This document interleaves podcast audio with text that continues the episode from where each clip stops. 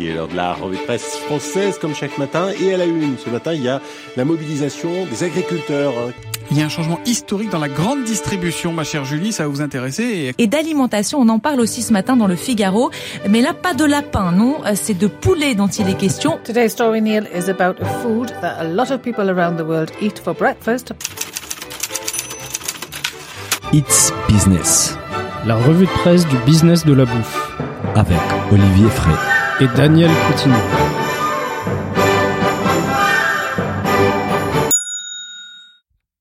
Bonjour à toutes et à tous, bienvenue dans ce nouvel épisode de It's Business, la revue de presse du business de la bouffe. Je suis comme d'habitude avec le passionné des beurres et produits laitiers, Olivier Frey. Bonjour Olivier. Salut Daniel, bonjour à tous. Alors Oli- Olivier, aujourd'hui on va parler de la filière laitière avec la fin de l'obligation de mentionner l'origine du lait sur les packaging ainsi que de l'huile des palmes dans les beurres au Canada. On évoquera la montée en gamme de la filière volaille en France et la distribution alimentaire avec Amazon Fresh et l'Omnicanal. Commençons tout de suite avec les premiers articles de la semaine qui sont en fait deux articles en an. D'abord sur Ouest France, les fabricants n'ont plus l'obligation de mentionner l'origine du lait. Et aussi sur l'usine nouvelle, trois questions pour comprendre la décision du Conseil d'État sur l'origine du lait. Olivier, depuis 2016, un décret a imposé à titre expérimental la mention de l'origine du lait utilisé dans les denrées alimentaires. Les géants laitiers Lactalis a obtenu en justice l'annulation de cette obligation, jugée illégale par les conseils d'État. Oui, et initialement, euh, ce, ce décret qui est, qui est paru en 2016, qui était à titre expérimental, hein, il faut le rappeler, Mhm. euh, courait jusqu'à fin 2018. Mais la période d'expérimentation, elle a été prorogée par décret jusqu'au 31 décembre 2021. Cette année, ouais. Et du coup, Lactalis a demandé l'annulation pure et simple de ce décret en arguant que c'était contraire à un règlement du Parlement européen Mhm. concernant l'information des consommateurs sur les denrées alimentaires.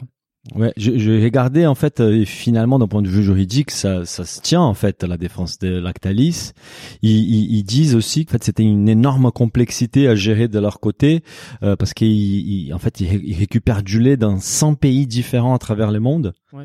Après, si, si Lactalis, qui est quand même les plus grands acteurs de la filière laitière, n'arrive pas à gérer ça, je sais pas qui pourrait gérer à leur place.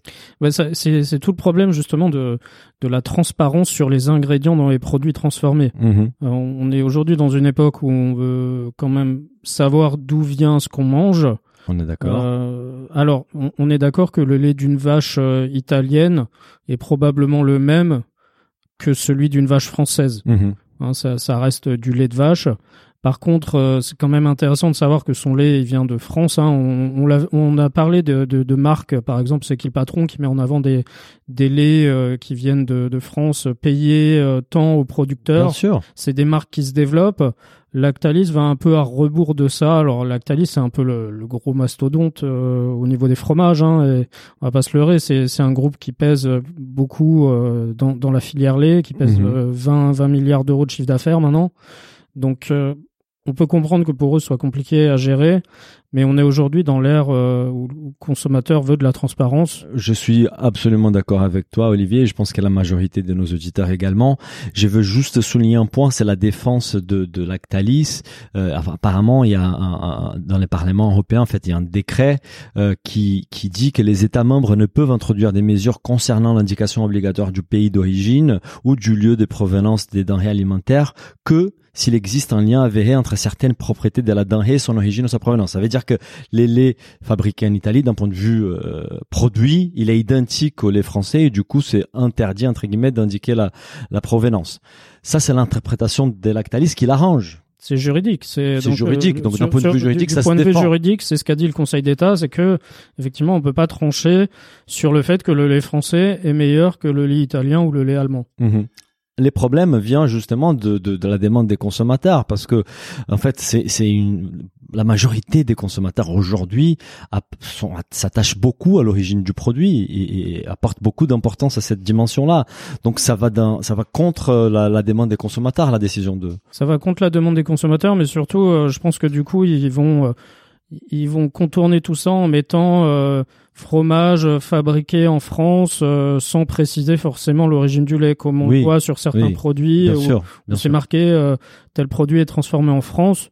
sans donner euh, l'origine. Par exemple, je sais pas, vous faites un pâté ou un cassoulet euh, transformé en France avec de la viande qui vient d'Espagne. Bien sûr, c'est un problème récurrent dans la- dans la- dans l'industrie agroalimentaire.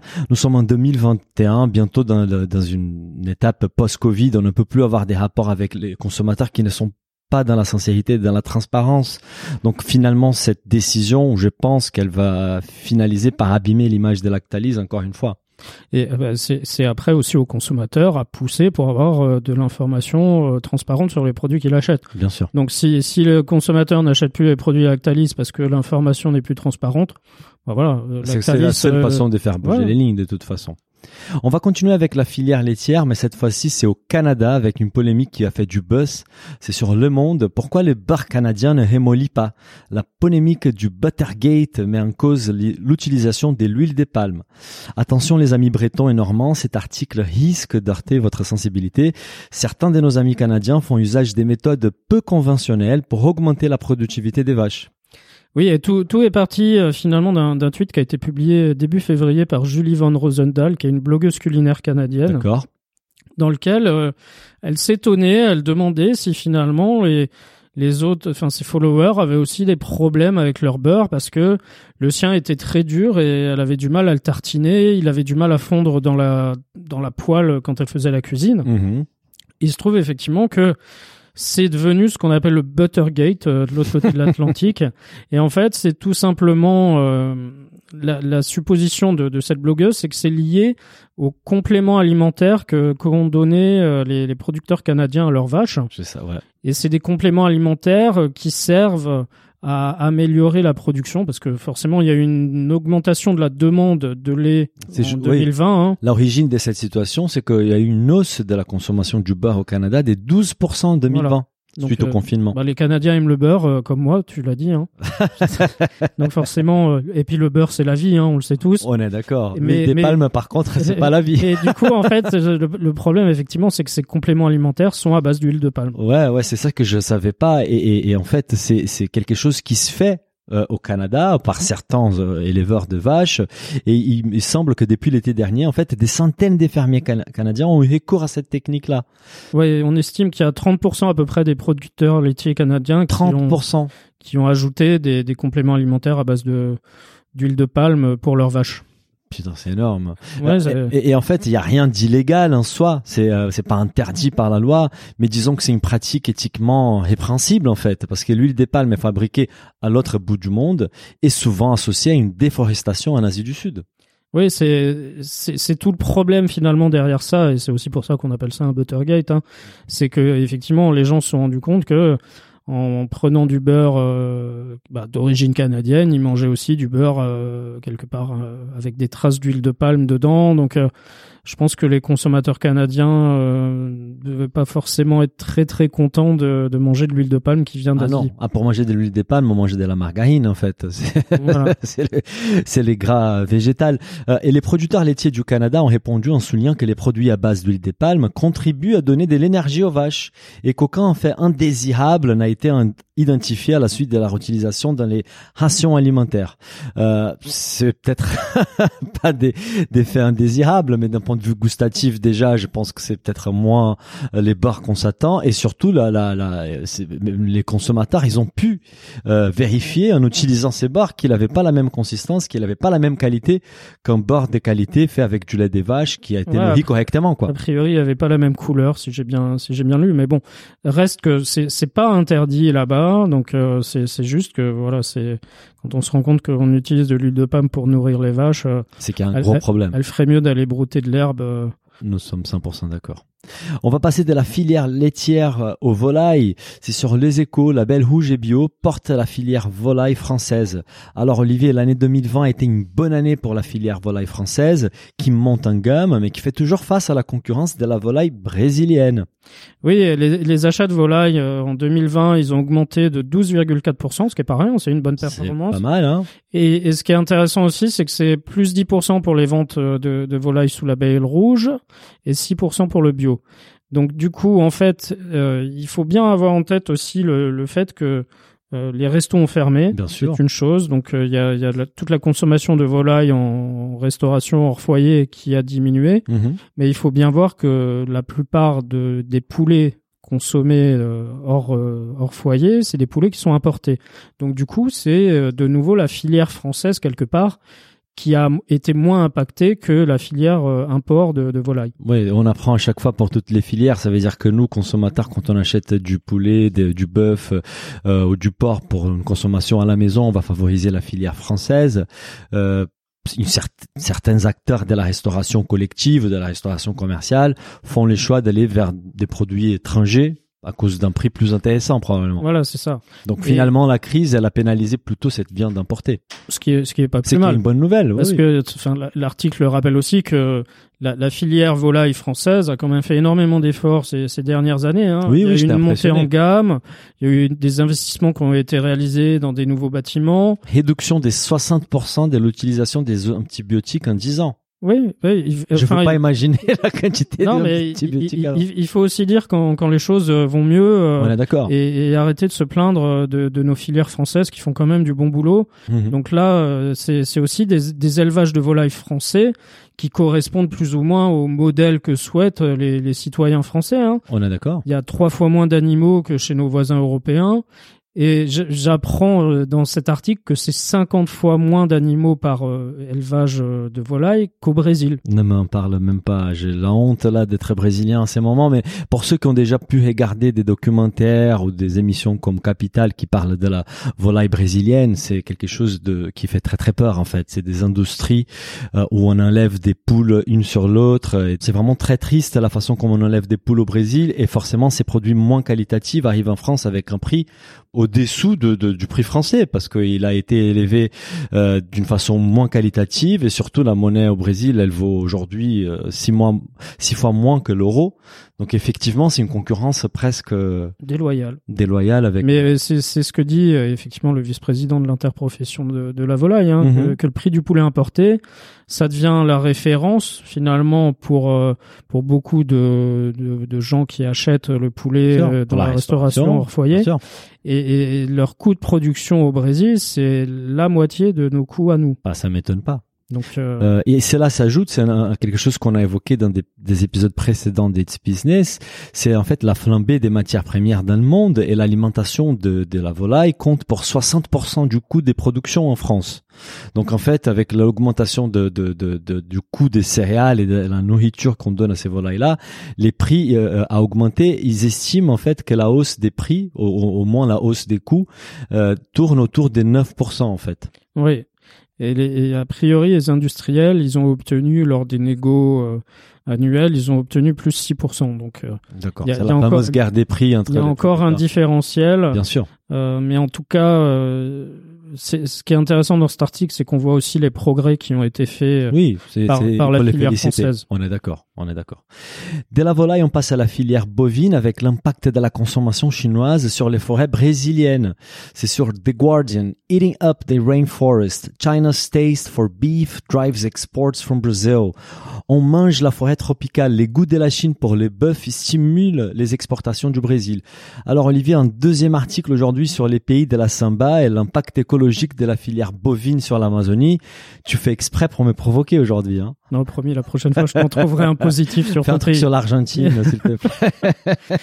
Non, mais là, ce qui est intéressant, c'est que finalement, euh, ils interrogent dans l'article deux, deux, deux Chinois, euh, deux, deux hommes d'affaires chinois, Ah, ah. qui disent euh, qu'il y a, qu'il y a 20 ans, finalement, les, les habitants des villages et des petites villes chinoises mangeaient pas beaucoup de viande, mais que ceux des grandes villes en mangeaient déjà beaucoup. D'accord. Et avec l'augmentation du niveau de vie, ces, ces gens dans les villages et les petites villes, et ben finalement, euh, aujourd'hui, pour eux, c'est un signe de richesse Oui. de manger de la viande. Oui. Ça, enfin, ça l'a toujours été en Chine. Ouais. hein. Et ça, mais ça, on voit dans tous les pays en développement. En fait, les pays riches consomment moins des viandes et les pays en développement consomment plus. Et c'est pareil, je pense, au niveau des villes en Chine. Les villes plutôt riches consomment moins et les villes en développement consomment plus. Et, et ce qui ce qui dit c'est c'est intéressant, c'est que aujourd'hui, les habitants des grandes villes qui mangeaient euh, par le passé beaucoup de viande, Mhm. aujourd'hui, ils sont plus soucieux de leur santé et ils mangent plus de légumes que de viande. Voilà, mais on voit ça en France. on Donc on a l'effet inverse. Aujourd'hui, C'est c'est vraiment, euh, euh, je dirais, les, les petites villes et, et les, les, les villes de campagne en Chine qui augmentent leur consommation de viande, Mhm. là où les grandes villes vont la diminuer. C'est clair.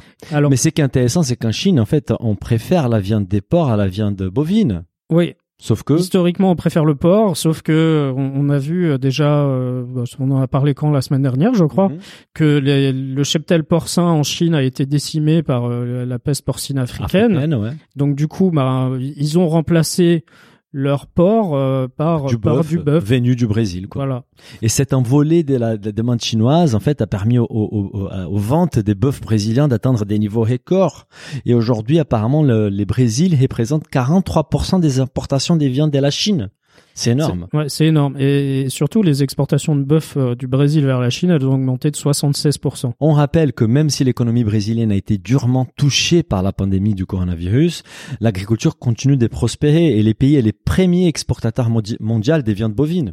Oui, et- c'est le premier exportateur mondial de viande bovine, mais surtout c'est la viande brésilienne, c'est parmi les moins chères du monde. Hein, on l'a vu, hein, euh, le réal, euh, qui, est, qui est la monnaie de ton pays, qui a perdu plus de 40% de sa valeur en 2020. C'est énorme. Donc euh, ça, ça sur les marchés mondiaux, euh, ça, ça casse les coûts euh, pour tous ceux qui sont en face. Hein. On est d'accord. Et, et des ventes, des, les ventes devraient encore augmenter cette année, alors que l'industrie porcine chinoise s'efforce de se remettre de la maladie, mais elle n'a pas encore les mêmes niveaux de production qu'elle avait auparavant. Et c'est qu'on c'est qu'on dit, c'est qu'ils disent les experts, c'est que le Brésil est plus que capable de fournir ce dont les Chinois ont besoin, mais à quel coût pour la planète? C'est ça les problèmes en fait. Oui, et surtout ça a un coût environnemental assez élevé, hein, parce que l'Amazonie, euh, c'est la région qui fournit environ un cinquième des exportations chinoises de bœuf. C'est ça. Et, et on sait tous que l'Amazonie, euh, le problème, c'est qu'on va arracher euh, une partie de la forêt pour euh, mettre des, des bœufs, euh, des bœufs en pâturage, je dirais, Mhm. si on peut appeler ça comme ça. Et, et- ouais. Et ça, c'est un problème plutôt récent. Les- les- la, la clé du problème, elle est là. C'est que pour faire face à l'augmentation de l'allemande, en fait, l'élevage bovin au Brésil, il avance sur des nouveaux territoires, notamment en Amazonie. Et en fait, les pauvres types que nous avons comme président au Brésil défendent la dévastation de la forêt dans les cadres du développement économique du, pays. Donc, le Brésil n'a jamais autant détruit l'Amazonie comme aujourd'hui. Et malheureusement, le problème ne sera pas réglé avant les prochaines élections en 2022. On va passer d'un président dark au dark store. C'est sur Le Monde. Dark store plongé dans un supermarché de l'ombre en plein cœur de Paris. Alors Olivier, on revient sur les phénomènes de la distribution alimentaire en 2021. Cette fois-ci avec un article très détaillé qui nous montre les coulisses d'un dark store Monoprix, en partenariat avec Amazon. Oui, euh, on parle beaucoup de dark, de dark kitchen, dark store. euh, C'est un peu les termes à la mode euh, en ce moment. Ouais, c'est Et dommage. là, hein. et- et- et là, c'est c'est effectivement un, un magasin Monoprix qui est pas comme les autres. hein. Il est situé dans le 13e à Paris. Il fait euh, 1300 mètres carrés, mais par contre, il a pas de façade, il a pas de vitrine. Il est au sous-sol. Pourquoi? Eh ben voilà, il se trouve au sous-sol, mais surtout, il il a aucun client. Donc, enfin voilà, c'est c'est comme un supermarché, mais sans client. Enfin, si, il y a un seul client qui est Amazon. Oui. En, En fait, fait- on, on retrouve 45 salariés des Monoprix qui préparent des commandes qui sont livrées ensuite par Amazon. Voilà, donc euh, et, et c'est ce que d'ailleurs euh, soulignait Olivier Dever euh, dans, dans un de ses articles, c'est que finalement ça montre qu'aujourd'hui Monoprix est quelque part un sous-traitant d'Amazon. Bon, euh, C'est son seul client sur ce magasin-là. Mais c'est pas un sous-traitant parce qu'Amazon lui propose un business supplémentaire avec euh, voilà les canaux des ventes d'Amazon Prime. Ouais, bah du coup c'est les salariés de Monoprix qui travaillent quelque part pour Amazon. Bah, on va dire que c'est un partenariat plutôt. Mais ce qui est intéressant, c'est qu'on apprend vraiment le, le fonctionnement de, de, de coulisses d'un, dark store et, et, et c'est qu'ils expliquent en fait. Ça, je pense que là, c'est les responsables e-commerce alimentaire chez Monoprix. Il explique qu'alors que les magasins traditionnels sont conçus pour maximiser le temps de navigation des clients, les dark stores doivent avoir une disposition optimisée pour réduire les temps des collectes en fait. Ouais, et en fait ce qui est intéressant c'est que a priori c'est organisé comme un véritable magasin. C'est-à-dire que vous avez des produits en rayon. euh, Alors ils sont pas rangés pareil euh, comme on a l'habitude, les, les prix, le premier prix euh, tout en, bas, etc. les- ouais. Donc, mais, mais par contre, ce qu'ils expliquent, c'est que euh, les produits ils sont pas rangés à hauteur des yeux pour attirer le regard, mais par contre, euh, c'est agencé de cette manière-là pour permettre aux, salariés ouais. de, de bien circuler dans le magasin. C'est clair. Et pour les personnels, on apprend aussi que les smartphones suffit euh, pour savoir quel produit choisir parce qu'en fait, les schémas euh, à faire, il est dicté par la machine de manière à préparer une seule commande à la fois. Et on apprend aussi que l'agencement est, comme tu disais, est, est similaire à un véritable supermarché. Par exemple, les produits frais sont jamais très loin des yaourts. Hein. C'est des choses Des assez yaourts, basiques. ouais. Euh, par contre, on y retrouve quelques différences comme les bouteilles d'eau et papier toilette euh, qui sont à l'entrée pour éviter d'aller les transporter dans tous les magasins, par exemple. Et c'est aussi au niveau de l'assortiment. Hein. Dans, dans, ce magasin-là, on a un produit sur six qui est un produit de, de la marque Monoprix. Mhm. Euh, c'est beaucoup plus que dans un supermarché classique Ah ouais? finalement. Donc euh, c'est ouais parce que la, la majeure partie de l'offre a priori d'Amazon est basée sur euh, la, la MDD Monoprix si j'ai bien D'accord, compris. d'accord. Et, et je suppose aussi qu'il n'y a pas des chewing gum non plus à la sortie pour tenter les petites mains qui patientent voilà. près des Ouais. caisses. euh, ce qui est intéressant, c'est qu'on on, on apprend que finalement, évidemment, ces produits-là, c'est comme des chewing gum ou la confiserie en général, c'est pas les produits qui des produits qui se vendent beaucoup sur Internet. On a davantage des commandes des produits pondéreux comme des packs d'eau, par exemple. C'est les gens, ils ont voilà, ils favorisent ces produits-là qui sont un peu plus difficiles à porter. euh, Ouais, les packs d'eau, les packs de lait, tous ces produits-là. Surtout à Paris, souvent on n'a pas d'ascenseur, donc ça arrange Donc les gens d'avoir un livreurs, livreur les qui livreurs monte. sont bien contents quand Ouais. ils arrivent. ouais. mais, mais en fait, ce qui est intéressant aussi, c'est qu'on apprend qu'il y a, ils ont deux stores de ce type-là qui sont dédiés à Amazon euh, dans Paris. Mhm. Donc pour les livraisons de, de Paris et la Petite Couronne, et tout ce qui est euh, livraison en dehors de Paris Petite Couronne et pour le reste de l'Île-de-France, ça se fait depuis sept monoprix Ah ouais. qui sont disséminés un peu partout. Alors, je pense que c'est des monoprix qui sont euh, ouverts au grand public et dans, dans lesquels euh, on a des, des salariés qui font du pick-up en magasin. Peut-être, bah, ça arrive souvent. A, c'est, quand même une solution. On apprend aussi qu'il y a en Provence, il y a les préparations qui se font depuis les magasins des Nice, Bordeaux, Lyon, Montpellier. Et c'est qu'on apprend aussi par le par les responsables e-commerce des Monoprix, c'est qu'avant chaque ouverture du service dans une ville, nous examinons comment exécuter la prestation logistique. Euh, il est parfois impossible de préparer la commande à partir d'un magasin parce qu'il est situé dans la zone piétonne du centre-ville, par exemple, où, où il n'a pas de parking, donc on peut pas arriver, on peut pas garer les camions devant la boutique. Et donc parfois, il est simplement peut-être pas assez grand ou il est sur deux étages. Donc dans ces cas-là, ils étudient l'alternative de la mise en place d'un dark store. Voilà, bah, Dark Store, Dark Kitchen, ça, enfin ça, ils vont utiliser tous les espaces finalement euh, de, en sous-sol ou, ou pour lesquels euh, on n'a pas besoin euh, de, de beaucoup d'installations bah, ou qui sont disponibles à moindre frais. hein. Oui, on avait évoqué par exemple les, les parkings euh, dans les centres urbains comme Paris et d'autres villes en France qui, sont convertis, au- en partie convertis à, des usages différents, notamment les dark stores. Si, si je dis pas de bêtises, il y a Montmarché qui, qui utilise un parking dans les centres des Paris pour la livraison de ses produits. Et l'article termine avec une analyste du cabinet d'études Forrester Research euh, qui dit que les courses alimentaires en ligne ont dépassé 14 milliards d'euros en 2020 en France. Cela veut dire qu'ils représentent aujourd'hui, en 2020, 7,8% des ventes alimentaires. C'est énorme en fait, c'est une augmentation de 2% par rapport à 2019. Et en fait, ce qu'il dit, c'est que le mouvement devrait se poursuivre et, on s'attend à un doublement de la part des ventes en ligne alimentaire dans les cinq prochaines années.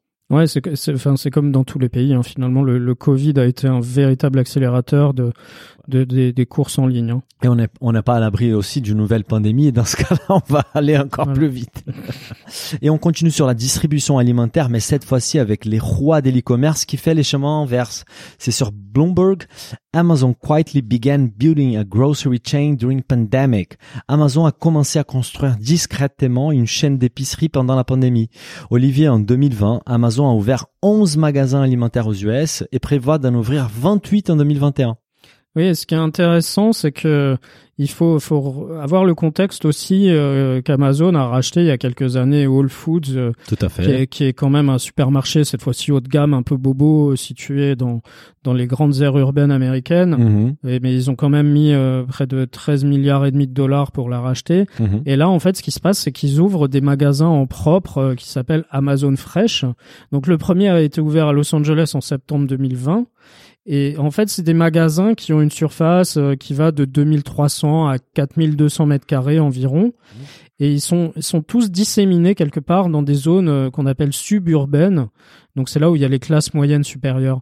Alors, je pense que Amazon profite aussi euh, de la faillite de certaines chaînes. euh, je pense notamment là, Toys R on, Us. on parle de Toys R Us. euh, magasin des jouets. Finalement, euh, les magasins Amazon Fresh remplacent des anciens magasins de jouets Toys R Us. Oui, parce que ce sont des grosses, euh, grandes surfaces. Hein. C'est des surfaces entre 2300 à 4200 Ouais, ouais. mètres carrés, quoi. Et en fait, ce qui se passe, c'est que à chaque fois qu'il s'installe, euh, Amazon, bah, comme il a beaucoup de données, hein, forcément, il y a, aux États-Unis, il y a beaucoup de clients qui sont euh, Amazon Prime, donc euh, ils ont des analyses assez détaillées des habitudes d'achat. Donc, Mhm. euh, ça leur a permis de dresser une liste de 15 000 produits à Mhm. mettre en rayon pour chaque magasin. Donc il y a un Ouais. assortiment qui est optimisé grâce aux data Amazon. Ça, c'est une des forces d'Amazon. Et on apprend aussi que les prix sont plutôt bas. En fait, ils sont comparables à ceux des discounters américains comme Aldi et Walmart.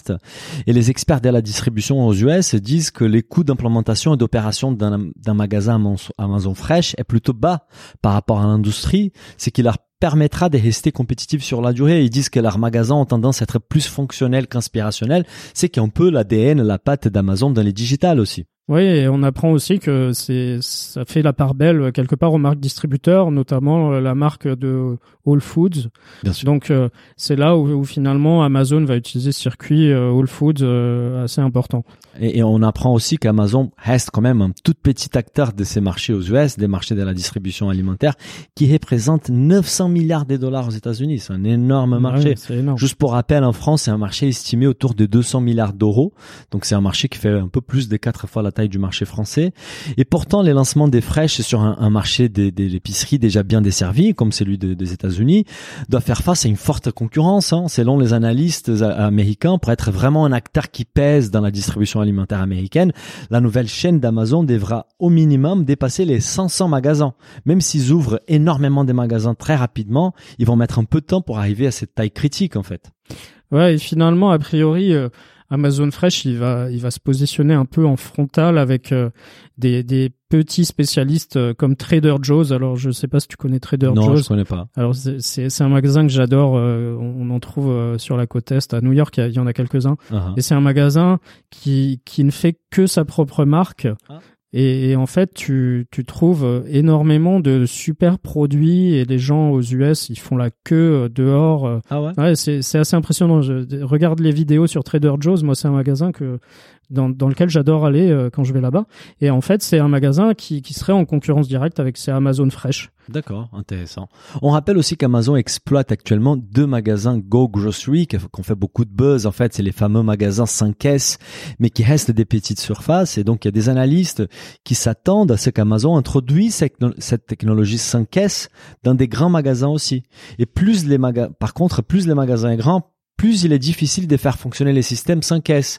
Mais Amazon affirme que la dernière version de sa technologie peut être mise à l'échelle. Donc on verra si Amazon va pouvoir aussi euh, intégrer cette dimension technologique au sein de ses gros magasins, quoi. Ouais, forcément, parce que ça demande énormément de caméras, de capteurs, de. Oui, c'est pas Enfin, évident. ça, ça, ça doit pas être évident à mettre en place euh, sur une grosse surface. Dans des Amazon Go, euh, effectivement, c'est ça fait peut-être euh, j'ai quelques dizaines de mètres carrés. Là, Oui, c'est- tout petit, c'est une petite. Et, euh, mais là, quand ça- tu es sur plusieurs milliers de mètres carrés, euh, je, je sais pas comment ils vont gérer toutes les caméras et tout ça, mais bon, on leur fait confiance. hein.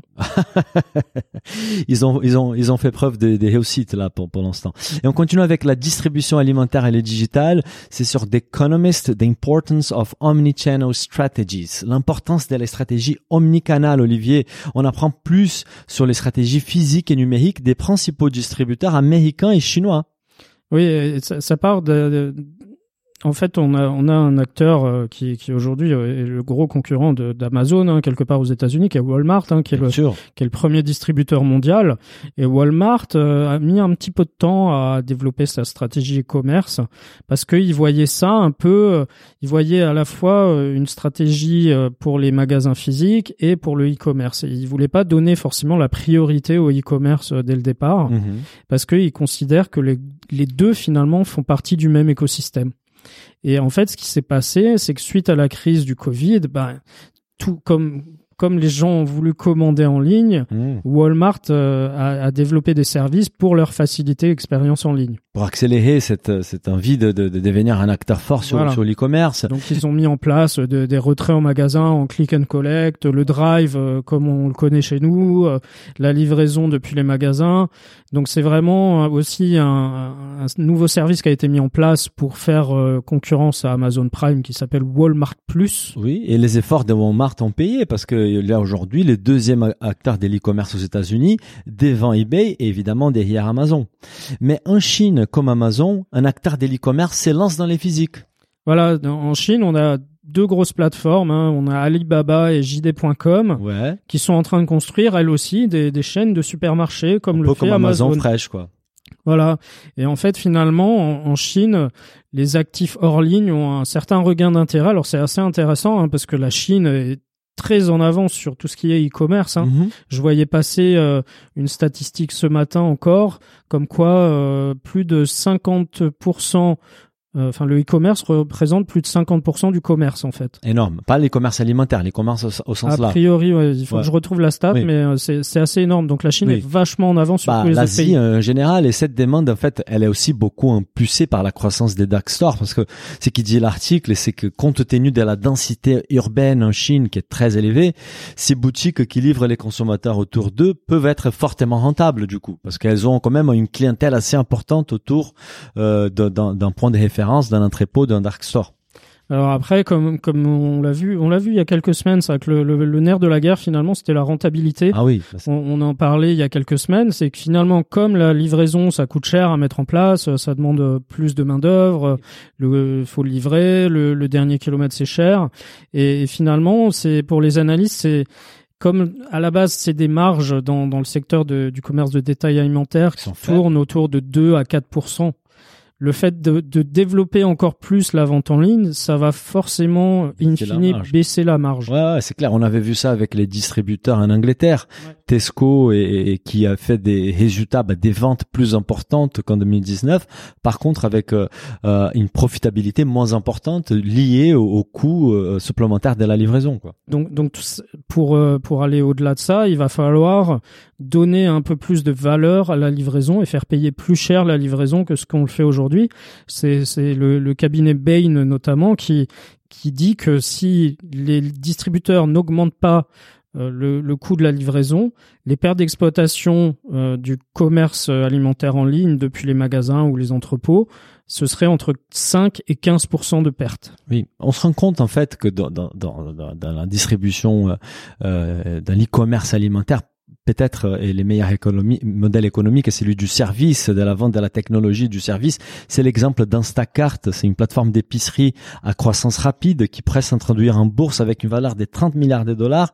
Et son offre, c'est un service des livraisons ou des ramassages assuré par 500 000 travailleurs de l'économie parallèle qui desservent environ 45 magasins. C'est une espèce des Uber du commerce alimentaire Voilà. et elle fournit également une technologie permettant aux supermarchés de proposer eux-mêmes un service omni- omnicanal. Et donc en fait, on se rend compte, c'est en vendant des technologies aux détaillants, et Instacart, Instacart aspire à être un peu comme Shopify, que ce sont des modèles quand même beaucoup plus rentables parce qu'ils vendent juste une service, une solution, et ils n'assurent pas l'achat et la revente des produits alimentaires. C'est là où les marges sont très très très serrées. Ouais, et puis finalement, on n'a pas vraiment de d'acteurs euh, de, de- du poids d'Instacart chez nous. On a Non. on a des des, des applis euh, genre euh, enfin des acteurs comme Épicerie par exemple qui Oui, qui mais- font un peu ça, mais Instacart c'est un mastodonte aux US. Hein. Ouais, on n'a pas, et même les acteurs qui se lancent dans, dans les dark stores comme Cajou qu'on a évoqué, Voilà. ils choisissent pas ces modèles-là. Ils veulent aussi eux-mêmes racheter, ils veulent verticaliser les modèles et gérer toute, toute la processus. Alors sur sur la, la livraison, je crois qu'on a Hop Hop Hop qui fait de la livraison. on a quoi, pardon? C'est une boîte qui s'appelle Hop, euh, qui, qui fait de la livraison euh, mutualisée. euh, par exemple, tu vas faire tes courses et puis tu, tu peux prendre les courses de quelqu'un, enfin d'un d'un voisin qui qui peut pas y aller et tu, tu lui ramènes quoi. Bah, je connaissais pas ça. Bah, Ouais, ouais, il hop, hop, on va, on va, on va peut-être faire un, un point sur ça la prochaine, euh, prochaine fois. On va terminer aujourd'hui avec un dernier article. En fait, c'est, on passe de la distribution alimentaire euh, omnicanal à un supermarché qui met le feu dans la filière viticole. C'est sur Capital, Lidl suscite la polémique avec sa bouteille des Bordeaux à 1,69 euros. 1 euro et 69 centimes, Olivier. Et certains vigner- vignerons sont en colère contre Lidl. Oui, c'est vrai que du, Bordeaux à ce prix-là, euh, moi généralement c'est du vin que que j'achète à ce prix-là, peut-être pour faire euh, des sauces ou des des choses comme ça, mais pas pour boire déjà à la base. Et là, effectivement, ça ça fait un peu le le vin de de fond de rayon. Alors moi moi je vois un prix comme ça pour un Bordeaux, je je sais pas si j'achète. Pour moi c'est c'est 1,69 c'est de la piquette pour moi à la base. Donc, euh, un vigneron qui passe toute l'année à s'occuper de ses vignes, puis vendange les raisins, puis les vinifie. Après une année de boulot, il vend sa bouteille à, des- à quel prix? Parce que si, si- en fait, si, si Lidl vend à 1,69€, ça veut dire que ça passait par un, par un négociant au milieu, par un intermédiaire. Donc les vignerons, combien il a touché par bouteille? Ouais. Elle est où la loi Egalim, Olivier? Là, elle Euh, s'applique euh, pas à la filière viticole? Mais, mais j'ai j'ai appris dans l'article qu'il y a, il y a quelques mois ou quelques années, il y, a- il y avait déjà eu une promo à 1,89. Donc, euh, Ouais, c'est ça. c'était déjà pas cher à La même, l'époque. la hein. même, la même cuvée en fait, qui, qui s'agit de la terre d'exception 2019, que euh, la cuvée 2018 était déjà vendue à 1,89€. Il y a l'ach- l'acheteur euh, vend des Lidl qui se défend en disant que les prix sont relativement bas dans les Bordelais. Ce n'est pas une stratégie en interne. Il dit nous nous ad- adaptons au prix du marché, à l'offre et à la demande. Oui. Et c'est vrai que les vins bordelais n'ont plus la côte comme il y a quelques dizaines d'années et probablement ils doivent rencontrer des difficultés à écouler tout leur stock parce que la production à Bordeaux elle est quand même très élevée. Et je me demande si justement les problèmes ils n'est pas là et c'est peut-être plutôt à la filière bordelaise de se remettre en question par rapport à sa stratégie des volumes et qualité. Et finalement, on retrouve un peu la même problématique que dans le champagne où on se retrouvait avec des, des bouteilles de champagne à moins de 10 euros qui avaient fait euh, quand même monter au créneau euh, toute la filière champenoise. Alors là, on, alors je je sais pas, je sais pas si t'as testé ce, ce vin de Bordeaux, mais euh, moi je je préfère éviter euh, personnellement d'acheter des vins à ce prix-là parce que c'est c'est pas rémunéré Ah euh, bah je pense qu'il faut euh, absolument pas vignerons. acheter des vins à ces prix-là. Je suis 100% d'accord avec toi. Et, il faut dire les choses comme elles sont aussi. Même s'il y a des, certes des grands crus à Bordeaux, il y a quand même beaucoup de vins bas de gamme. Et pour moi, les problèmes, il est là. Il faut, il n'y a pas de sens économique, écologique, euh, pour qu'un vigneron passe sa, sa- son année à travailler autour de, des vignes pour à la fin vendre un produit qui, qui est pas valorisé, quoi. Bon, on va finir avec une nouvelle série sur Netflix qui réunit à la fois la bouffe, des enfants, deux marionnettes, des chefs étoilés et Michelle Obama. C'est quoi cette histoire, Olivier? Oui, Michelle Obama, on sait tous, hein, quand elle était à la Maison Blanche, euh, elle, elle défendait, euh, elle, elle luttait pour le bien manger euh, et, et l'éducation alimentaire des enfants. Et là, euh, alors les, les Obama, ils ont signé un gros, gros contrat avec Netflix, hein, faut pas se leurrer. ouais, ouais. Mais, mais la série, elle s'appelle Gaufrette et Mochi. Ouais. Alors euh, gaufrette parce que c'est c'est une petite gaufre. Go, euh, ouais, j'ai bien compris. c'est waffle, c'est euh, les- une waffle en anglais. Et mochi, c'est Et mochi, c'est le japonais, petit quoi. mochi. Ouais. Donc, euh, alors j'ai j'ai commencé à regarder un Moi petit aussi. peu hier. alors, moi, je trouve que c'est c'est intéressant parce que c'est des épisodes euh, avec des thématiques. Là, par exemple, le premier épisode, c'est c'est sur le thème de la tomate. Ouais, j'ai- Alors, on voit comment la tomate est cultivée, comment Mhm. on peut la cuisiner, euh, avec des chefs comme Samine Nostrat qui est, ouais, vu. qui est Il y a même Massimo cette qui, qui, qui est dans la série. Moi, je, je trouve. euh, alors, faut elle est- tester avec les enfants. Voilà, c'est ça. Elle, est- elle est pas, elle s'adresse pas à nous. Elle s'adresse aux enfants. Donc moi, ce que je veux, c'est Mais on prendre est des mon grands fils enfants, qui a nous. 6 ans aussi. moi, je veux regarder avec mon fils qui est passionné de bouffe, qui adore cuisiner déjà. Donc je veux voir comment lui réagit à cette série-là. Bah, écoute, tu me diras parce que moi, j'ai commencé avec ma fille. Pour l'instant, il n'y a pas trop de elle, réaction. elle s'endort en fait. Écoute Olivier, c'était un plaisir comme d'habitude. Euh, encore un super épisode des, des Hits Business et on, on se retrouve la semaine prochaine pour un nouvel épisode. Salut Daniel, au revoir. Merci. Si le podcast vous a plu, n'hésitez pas à le noter 5 étoiles sur votre appli et à le partager autour de vous. Pour vous abonner à la newsletter, il suffit d'aller sur businessofbouffe ou olivierfray.com et vous abonner dans la rubrique newsletter. Bonne semaine et à bientôt